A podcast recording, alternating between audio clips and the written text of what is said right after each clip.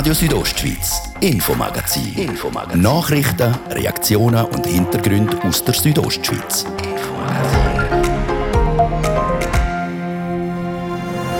Der Corona-Chef soll es für die FDP richten und in die Bündner Regierung gehen. Dass die Delegierten sich hinter mich stellen, ja, das ist sehr, sehr schön.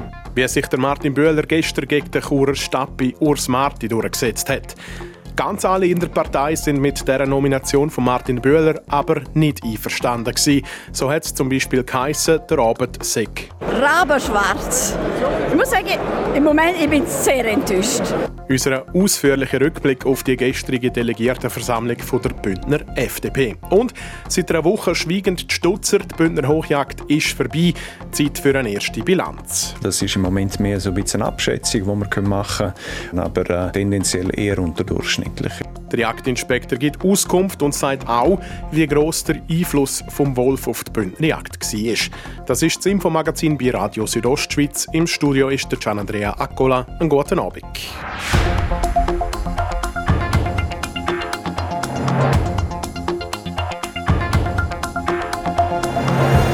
Der Martin Böhler soll es also richten. Der Krisenchef geht ins Rennen um einen Sitz in der Bündner Regierung.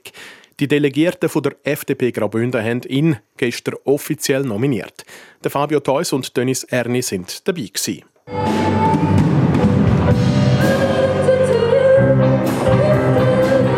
Es ist halb sieben, gestern Abend in Katzis. Die Bündner Arena ist gut gefüllt mit FDP-Delegierten. 137 von ihnen sind gekommen.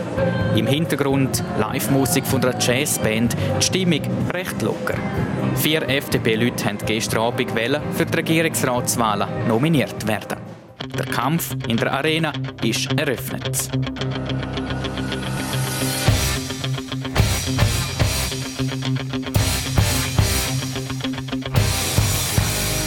Unter den Kandidierenden sind die Vera Stifler, Grossrätin und FDP-Fraktionspräsidentin, der Maurizio Michael, Grossrat aus Castasegna, dann der Churer Stadtpräsident, der Urs Marti und der Martin Bühler, bekannt als Leiter vom Amt für Militär- und Zivilschutz und Bündner Krisenchef.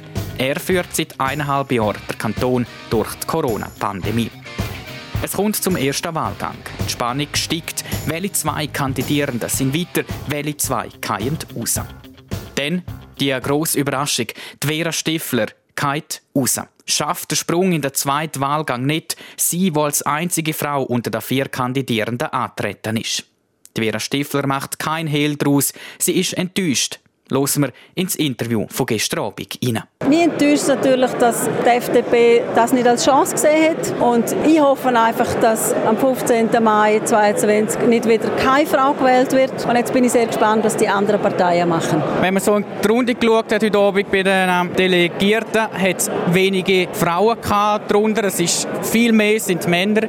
Ist das vielleicht auch der ausschlaggebende Punkt, wieso sie halt heute Abend nicht nominiert worden sind? Natürlich hätten wir da drinnen mehr Frauen, wären die Chancen automatisch für mich gestiegen. Das ist mir schon klar. Aber das ist mir auch schon klar gewesen, als ich mich entschieden habe, intern zu kandidieren und dass das natürlich ein Risiko ist. Aber man hat es schwer als Frau in der Bündner FDP, so wie man den heutigen Abend verfolgt hat. Also das ist etwas, was mich natürlich schon auch ein bisschen ähm, geärgert hat jetzt in den letzten Wochen. Eigentlich müssten wir noch so weit sein und ich hoffe, dass für die nächsten Generationen, dass wir eben über die Diversität oder dass Frauen und Männer gar nicht diskutieren müssen. Und so weit sind wir definitiv noch nicht. Enttäuscht über das Ausscheiden von Vera Stifler schon im ersten Wahlgang ist besonders auch Danaletta Semadni. Sie ist im Vorstand der FDP Frauen. Dönis Erni hat mit ihr geredet. Was ist das für ein Tag für Sie heute? Rabenschwarz. Ich muss sagen, im Moment ich bin sehr enttäuscht. Und woran denken Sie, hat es gescheitert, dass äh, Vera Stiefler das nicht einmal im zweiten Wahlgang geschafft hat? Ich denke, wenn Sie über den Tumor schauen, so viele grauhaarige Männer, wird es wahrscheinlich an dem liegen. Ich gebe jetzt dem einmal Schuld. Das heisst, die FDP ist nicht bereit für einen Fortschritt und dass Frauen Karriere machen können? Ja, so radikal würde ich es jetzt nicht sagen, aber ich fühle mich im Moment nicht vertreten. Sie bleiben der Partei noch treu? Ja, ich denke im Moment schon. Aber ein bisschen frage mich, was mache ich da? Zusammen mit der Vera Stifler kam im ersten Wahlgang auch der Maurizio Michael raus. Es ist klar, dass wenn man von einer Minderheit getragen wird, dass es gut möglich ist, dass man es nicht schafft. Das braucht auch die richtigen Kandidaten. Wahrscheinlich ist es das mal nicht gewesen, aber vielleicht haben wir einmal äh, einen ersten Schritt gemacht, dass man vielleicht das nächste Mal mit einem anderen Kandidaten äh, das Resultat erreichen kann. Der Maurizio Michael und Vera Stifler sind also dus. Es kommt zum zweiten Wahlgang. Dort treffen der Urs Marti und der Martin Böhler aufeinander. Die meisten Stimmen bekommen und damit offizieller Regierungsratskandidat für die FDP ist der Martin Böhler. Der Bündner Krisenchef und Leiter vom Amt für Militär- und Zivilschutz setzt sich gegen den Stadtpräsident Urs Marti durch, der zu seinem zweiten Platz meint. Zweiter Platz ist kein schlechtes Ergebnis. Logischerweise will man gewinnen. Das hat es jetzt nicht gegeben, aber äh, das ist in Ordnung so. Und ich glaube, es gehört dazu, wenn man in den Wahlkampf steigt, dass man auch muss können mit einem Ergebnis äh, heimgehen, wo man anders gerne angestrebt hätte. Was ist der Grund, wieso es noch für den zweiten Platz gelangt hat? Sind Sie als Stadtpräsident zu wenig bekannt gegen den Martin Bühler, der eben in der Corona-Pandemie doch im ganzen Kanton bis in die letzte Talschaft bekannt worden ist? Ja, ich glaube nicht, dass er meinen Bekanntheitsgrad gefehlt hat. Ich glaube auch, dass man mich im ganzen Kanton kennt. Ich glaube, es ist einfach so, dass in der Delegiertenversammlung auch teilweise ja, vielleicht Allianzen gehen. Es war knapp, es waren wohl zwei gute Kandidaten und es ist Kopf an Kopf Rennen gegeben. Und neu erfinden muss sich wohl schon bald auch der Martin Bühler. Er geht für die FDP ins Rennen um einen Sitz in der Bündner Regierung. Dass es gestern Abend für ihn so rauskommt. Mit dem habe ich ehrlich gesagt nicht gerechnet. Es hat Phasen gegeben, wo ich das Gefühl hatte, doch, das kann klappen. Dann andere Abend, wo ich gedacht habe, das ist vergebene Lebensmühe. Und dass es jetzt am Schluss endlich so rausgekommen ist, ist, ist für mich trotzdem eine Überraschung, muss ich sagen. Sie waren ja quasi der Kandidat mit dem kleinsten politischen Rucksack. Ist das am Schluss Ihre Bonuskarte gewesen? Das kann ich nicht sagen, ob, ob das meine Bonuskarte war. Ich habe, denke ich, probiert in den letzten Monaten meine Arbeit gut zu machen. Und das war eine sichtbare Arbeit, gewesen, wo man Vertrauen gewinnen musste. Und ich habe heute Abend probiert, auch aufzuzeigen, wer ich bin und für was ich stehe. Sie kandidieren für die FDP als Regierungsrat. Nochmal die Frage, im Voraus, haben Sie das können sich ausdenken, dass das passiert heute Abend? Ich habe mir das nicht können ausdenken dass es dann aufgeht, am Schluss auch, dass die Delegierten sich hinter mich stellen. Ja, das ist sehr, sehr schön. Haben Sie dort, nachdem der Parteipräsident Bruno Klaus gesagt hat, dass Sie heute Abend gewonnen haben und für die FDP ins Rennen gehen für die Bündner Regierung, haben Sie dort ein paar Tränen in den Augen gehabt? Das behaupten jetzt ein Teil. Ich habe mich selber nicht gesehen im Spiel. Aber Sie haben es am Ende gespürt? ich bin wirklich überwältigt, jetzt, muss ich sagen. Sie haben heute, äh, wo Sie vor den Delegierten geredet haben, gesagt, man müsse Gräben überwinden, man müsse Brücken bauen. Wie meinen Sie das? Auf was spielen Sie an?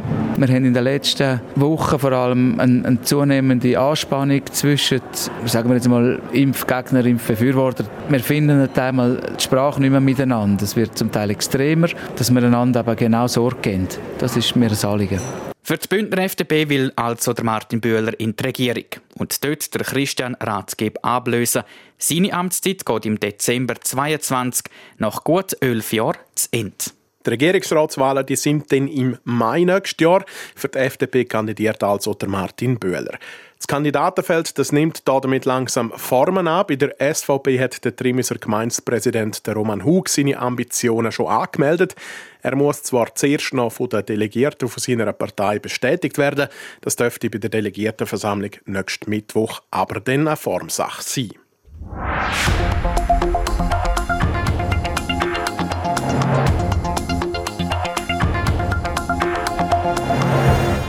Genau heute vor einer Woche ist sie zu Ende gegangen, die Bündner Hochjagd. Und der Jagddruck beim Hirsch und Rehwild ist in dem Jahr gross gewesen.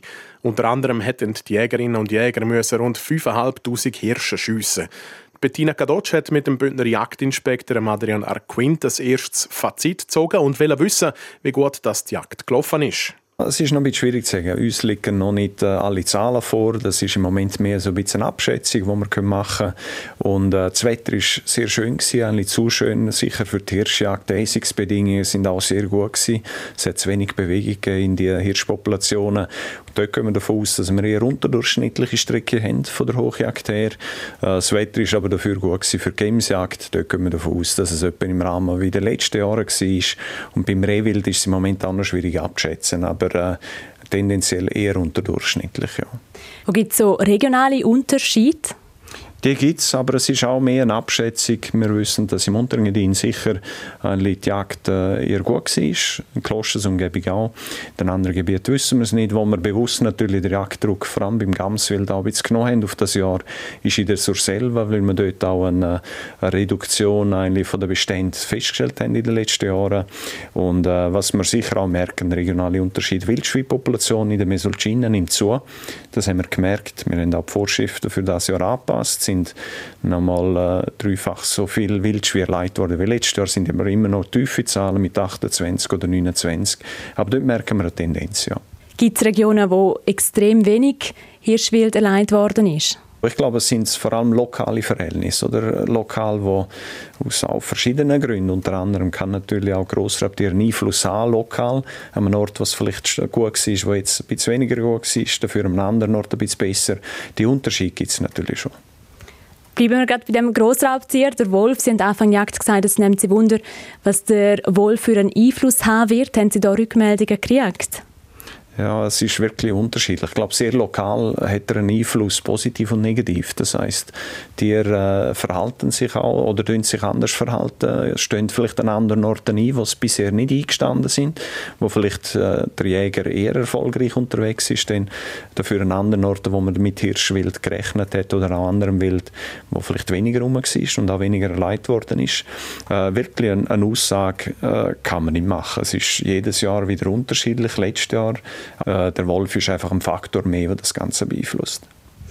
Schauen wir noch ein bisschen früher. Nach der Hochjagd kommt die Sonderjagd, um das Ganze noch ein bisschen feiner zu regulieren. Ähm, die wird auf jeden Fall stattfinden, die Sonderjagd wir kommen nicht aus ohne die Jagd. Und das ist auch richtig so. Wir haben wirklich Hirschpopulationen, die zu dieser Zeit eigentlich zurückwandern und wir müssen genau die regulieren. Das sind die, die im Winter auch die Wald-Wild-Konflikte verursachen. Und es wird wahrscheinlich wirklich nur sehr wenige Regionen geben, wo wir sie nicht durchführen. Und jetzt sind wir an der Planung von der. Wir haben da insgesamt einen hohen Abschussplan äh, und äh, wir werden auch für, für die Jagd im November, Dezember sicher einen hohen Plan haben und hoffen, dass auch da die Wetterbedingungen entsprechend gut sind und dass auch die Hirsche und auch Rehwild erleidet werden können. Das der Bündner Jagdinspektor der Adrian Arquint zum ersten Fazit von der Bündner Hochjagd. Die genauen Abschusszahlen die kommen dann aber erst Ende Monat raus.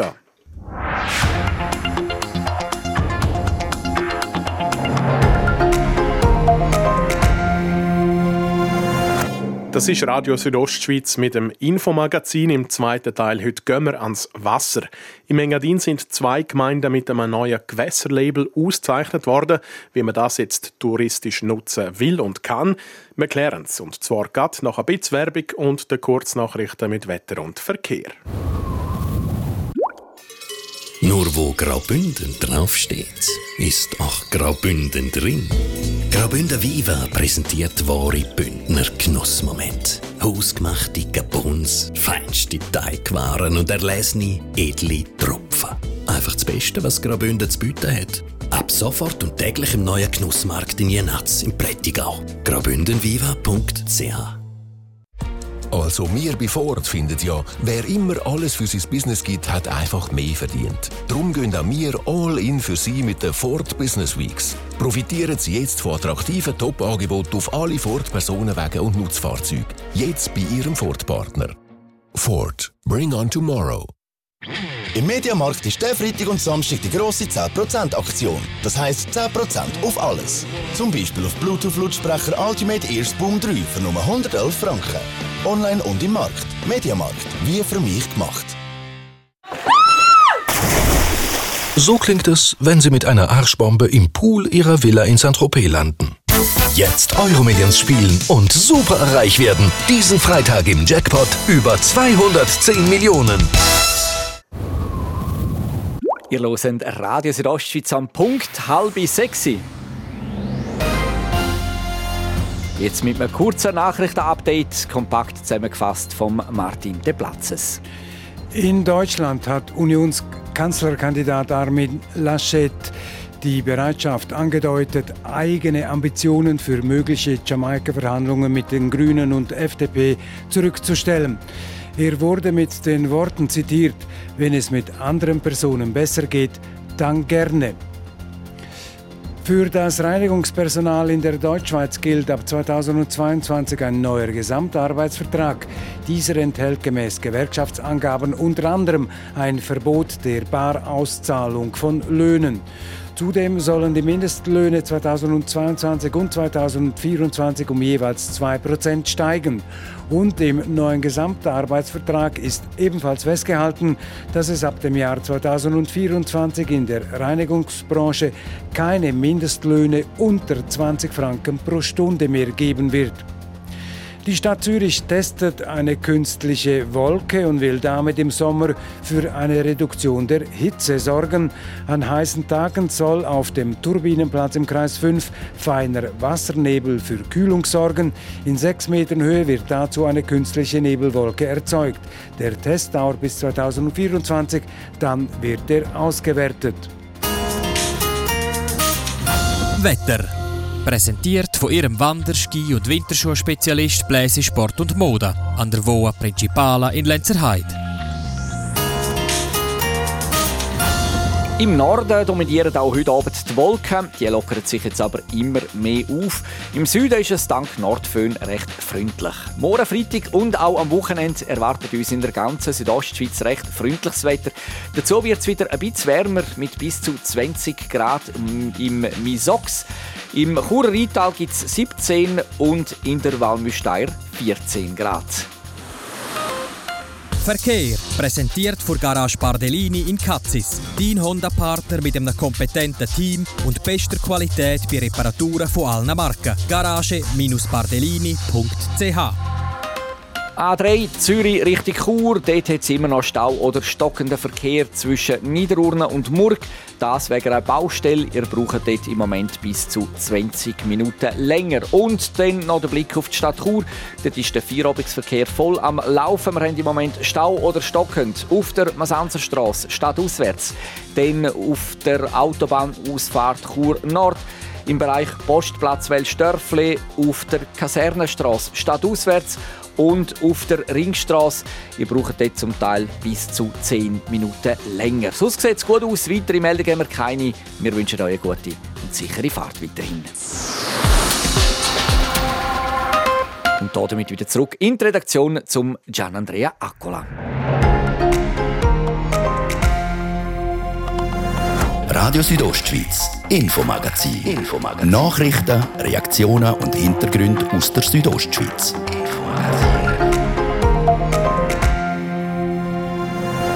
Ein neues Label für unberührte Gewässer. Zwei Oberengadiner Gemeinden sind ausgezeichnet. Aber es ist nicht die Meinung, dass wir jetzt einen Massentourismus ankurbeln mit diesem Label. Wie sich das mit der Engadiner Lebensader Tourismus vereinbaren lässt, geht als nächstes. Und wenn Corona nicht spurlos an einem vorbeigeht. Man bleibt dann daheim und mag nichts mehr. Man mag nicht telefonieren, mag nicht reden, man mag nicht daheim etwas machen. Man mag einfach, es ist einfach wie der Körper innerlich bricht zusammen im Kopf, witsch, aber es geht einfach nicht.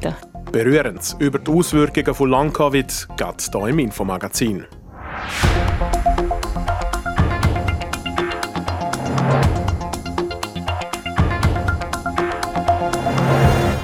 Val Chamuera im Oberengadin ist eines der unberührtesten Gebirgstäler vom Oberengadin.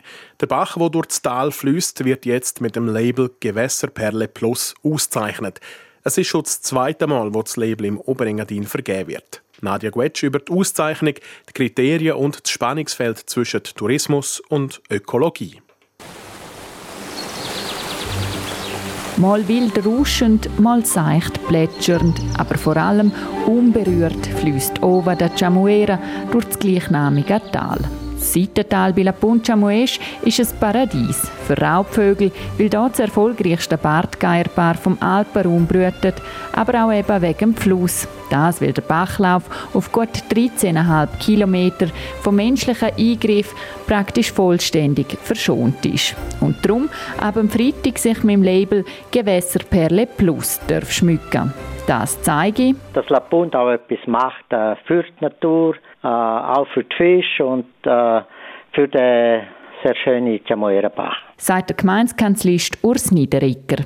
Fast wäre aus dieser Idylle aber nichts geworden. Im 2014 hat es ein Projekt für ein Wasserkraftwerk im Chamuerenbach gegeben, das die Bevölkerung aber verworfen hat. Zum Glück muss man heute sagen, denn so Gewässer wie die Ova Chamuera sind in der Schweiz eine Seltenheit, wird Anita Weiss von WWF Graubünden erklärt. Grob gesagt sind das etwa noch 20 Prozent der Fließgewässer in der Schweiz, die einen ökologisch wertvollen Zustand haben. 80 Prozent von unseren Gewässern sind Rest Restwasserstrecken, das heisst, es wird noch Wasser entnommen oder sie sind eben verbaut. Zusammen mit dem Verein Gewässerperle Plus setzen sie sich darum für den Erhalt der letzten wertvollen Gewässer ein, die einen ökologisch und landschaftlich hohen Wert haben.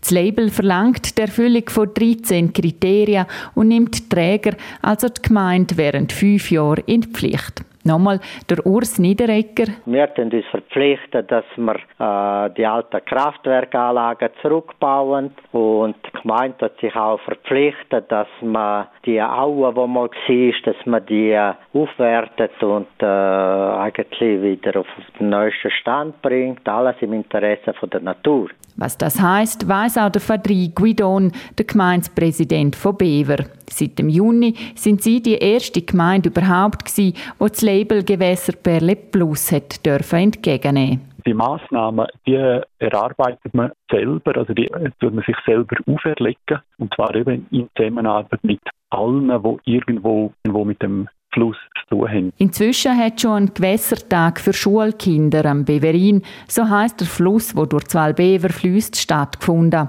Aber auch ein Bauprojekt für ein Umgehungsgreen für Fisch ist in Planung.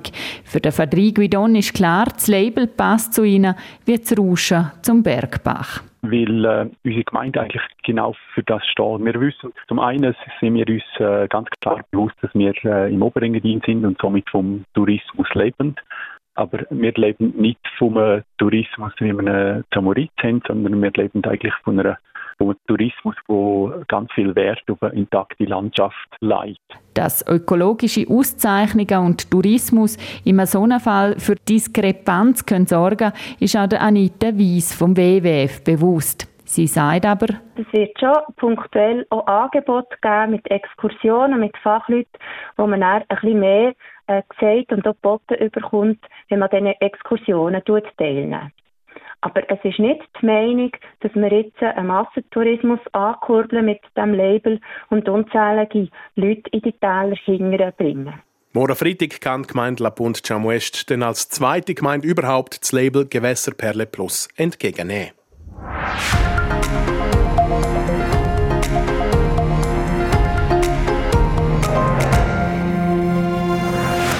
Mühe mit Schnaufen, Kopfweh und ständig müde.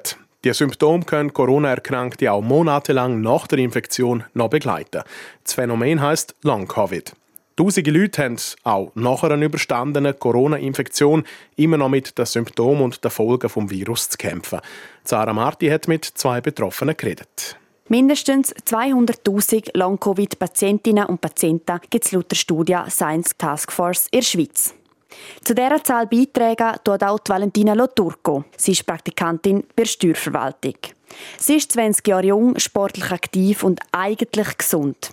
Ihre Gesundheit hat sich aber drastisch geändert. Letzten Dezember ist sie nämlich an Corona erkrankt. Zwei Tage lang bin ich sehr krank und habe mich wirklich auch nicht mehr bewegen, bin im Bett gelegen brutale Muskelschmerzen, also Gliederschmerzen gehabt und Kopfschmerzen und Verkältungssymptome. Auch Wochen nach ihrer Corona-Erkrankung ist es nicht besser geworden, denn die Symptome sind geblieben. Seit der Infektion macht Valentina Loturco keinen Sport mehr. Auch Skifahren, ihre Leidenschaft, hat sie vom Winterprogramm streichen können. Da mache ich sich natürlich auch eine gewisse Frustration breit dass ich mich auch gefühlt habe, als wäre ich eine 70-jährige Frau, obwohl ich erst 20 bin, dass ich beim Stegen und Verlaufen so müssen schnaufen das war brutal frustrierend gewesen. Sich mit 20 fühlen wie eine 70-jährige, vor ein paar Jahren für Valentina Loturco noch unvorstellbar gewesen. Heute aber Realität. Seit der Diagnose Long-Covid hat sich viel in ihrem Alltag verändert. Ein Beispiel ist ihre Ernährung. Jedes Mal, wenn ich zum Mittag, zur Nacht esse, merke ich es eigentlich, weil mein Geschmack ist immer noch nicht ganz zurück, sprich, er ist einfach verzerrt. Ich schmecke Sachen nicht, wie sie eigentlich sollten schmecken. Sprich Fleisch zum Beispiel ist für mich ganz schlimm. Das kann ich gar nicht vertragen, weil das so einen komischen Geschmack hat. Wegen dem lebt Valentina Loturco also momentan vegetarisch. Mit der Diagnose Long-Covid ist sie aber nicht allein. Der Priska Tanner, Mitarbeiterin bei der Werkstattannahme, geht es ähnlich. Auch sie hat Long-Covid. Sie ist 47 und sehr gerne in Natur, zu Fuß oder mit dem TÜV unterwegs. Ende März hat es aber auch sie getroffen. Sie hat sich mit Corona infiziert und zwei Wochen in Quarantäne verbracht. Der Verlauf hat sich aber recht mild gezeigt. Wenn eine Grippe, mit Fieber, mal im Bett ein bisschen platt und denkt, ja, morgen du auf, ist gut. Ist ja so gewesen. Also es ist vielleicht zwei, drei Tage so ein bisschen normal. Also absoluter Grippeverlauf, nichts anderes. Obwohl sie sich auskuriert hat, fühlt sie sich immer noch nicht ganz auf der Höhe. Trotzdem ist sie aber wieder arbeiten. Nach einer Woche durchbeissen hat sie aber gemerkt, so geht es nicht mehr weiter. Und Mal ist einfach nicht mehr gegangen. Also es ist äh, wieder wie krankvoll, nicht mögen und, und fiebrig und wirklich einfach schlapp. Unmöglich mit Arbeiten. Ich sage, ich muss wieder heim, es geht nicht, dann bin ich wieder heim. Die Priska Tanner hat sich dann ärztlich untersuchen lassen. Dann der Schlag, Diagnose Long-Covid. Kein Sport, weniger arbeiten, weniger unterwegs sein. Das die Konsequenzen seit der Diagnose. Sie hat seitdem also Notbremse gezogen. Man bleibt dann daheim und mag nichts mehr. Man mag, man mag nicht telefonieren, man mag nicht reden, man mag nicht daheim etwas machen. Man mag einfach, es ist einfach wie der Körper innerlich bricht zusammen, im Kopf witsch, aber es geht einfach nicht. Die Priska Tanner plagt vor allem der Schwindel und das Herzrasen. Diese Symptome machen ihr zum Teil immer noch Angst. Trotz dieser Einschränkungen probiert sie aber positiv in die Zukunft zu schauen. Um das Ganze ein bisschen erträglicher zu machen, hat sie ihr ganz eigenes Rezept. Ich trinke von literweise Biostrat in der Hoffnung, es hilft vielleicht ein bisschen Kräuterchen. Aber ähm, ich lasse es einfach jetzt vorbeigehen, weil eben, es ist so, wie mein Hobby, das fahren ist, das sind wir jetzt viel im Sommer gewesen, sind wir gleich reisen und da kann ich, das ist wirklich so ein bisschen dynamisch, wo ich das Ganze ein bisschen hinter mir lasse. Grundsätzlich gibt es aber noch keine Heilung für das Long-Covid. Auch ein Kalender kennt die Krankheit nicht. Wie lange ihr Long-Covid anhalten wird, wissen Valentina Loturco und Priska Tanner beide noch nicht. Eindrücklich, was uns die zwei Patientinnen mit Long-Covid erzählt haben, berichtet hat Zara Marti. Radio Südostschweiz, Sport. Noch bevor die Qualifikation für die Fußball-WM nächstes Jahr in Katar fertig ist, werden am Samstag schon die Quali-Gruppe für die nächste EM ausgelost, Martin de Platzes. Und es ist das der EM 2024 in Deutschland. In der Qualifikation sind 54 Landesverbände dabei. Die spielen um die 23 Plätze an der Endrunde der EM 2024. Deutschland ist als Gastgeber schon qualifiziert. Eröffnet wird die Fußball-EM in Deutschland am 14. Juni 2024. Der Final ist dann einen Monat später, am 14. Juli 2024.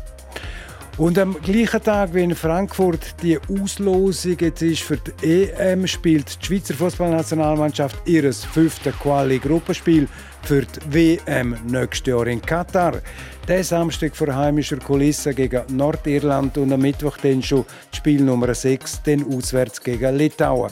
Die Schweiz muss beide Spiele gewinnen, um gleichzusuchen mit dem Tabellenführer Italien. Italien für die Gruppe A mit 14 Punkten aus sechs Spielen. Die Schweiz hat von diesen zwei Matches aus denen, vor diesen zwei Matches acht Punkte aus vier Spielen. Und von der grossen Fußballturnier zu den weltbesten TÜV-Fahrern in der MotoGP-Weltmeisterschaft werden nächstes Jahr so viele Rennen gefahren wie noch nie. 21 Rennen sind im MotoGP-Kalender drin. Bis jetzt sind es 19 Rennen in einer Saison. Gewesen. Die zwei Rennen mehr die werden gefahren beim grossen Preis von Indonesien und dem grossen Preis von Finnland zwei neue Strecken. Anfangen tut die TÜV-Saison am 8. März mit dem Rennen in Katar und fertig geht die Saison am 6. November in Valencia.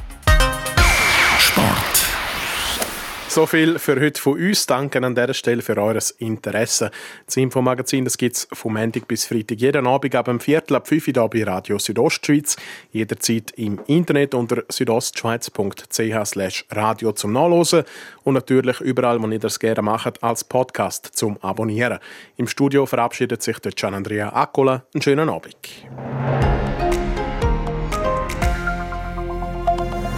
Radio Südostschweiz, Infomagazin. Infomagazin. Nachrichten, Reaktionen und Hintergründe aus der Südostschweiz. Infomagazin.